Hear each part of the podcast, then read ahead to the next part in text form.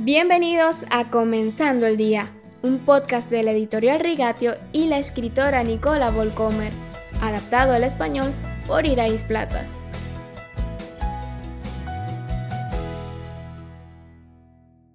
Feliz miércoles, queridos oyentes. No escuches tus sentimientos, me dijo una vez mi hermana cuando mi corazón estaba roto y yo dudaba si alguna vez volvería a ser como antes. Es posible sentir una cosa y al mismo tiempo pensar o saber otra. Lo que estoy sintiendo en un momento determinado es lo que soy en ese momento. ¿No es así? O tal vez no es así. Anímense, dice Jesús en Juan 16:36, después de decir que el miedo formará parte de esta vida en la tierra. Y luego continúa, yo he vencido al mundo. No dice resolveré tus problemas o quitaré tus miedos, en otras palabras, el miedo es parte de la vida, pero no tendrá la última palabra. Pertenece a un mundo que tiene fecha de caducidad. Hay consuelo en medio del miedo, una fuerza más fuerte que el miedo, el conocimiento profundo, más allá de las emociones agitadas, de que hay una vida después de la muerte, que los miedos, por fuerte que sean, son temporales. Hay oscuridad, sí, pero Dios nos ofrece su vara de pastor extendida hacia nosotros.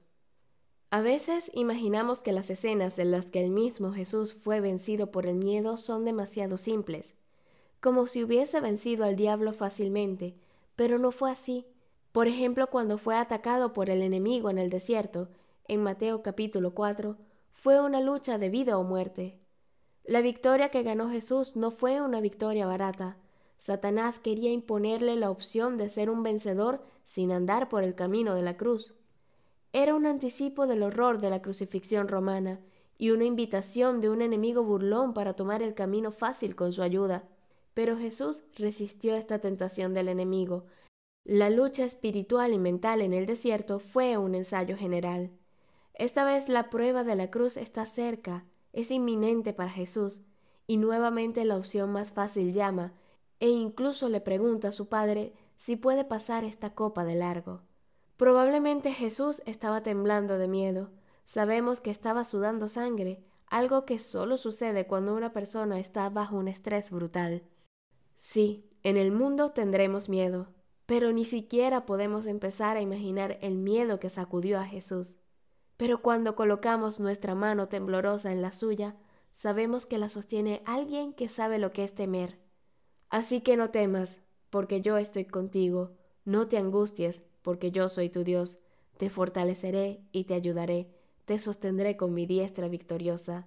Isaías 41:10 Porque no nos ha dado Dios espíritu de cobardía, sino de poder, de amor y de dominio propio. Segunda de Timoteo capítulo 1 versículo 7. Vayamos de la mano junto a Jesús para enfrentar nuestros miedos.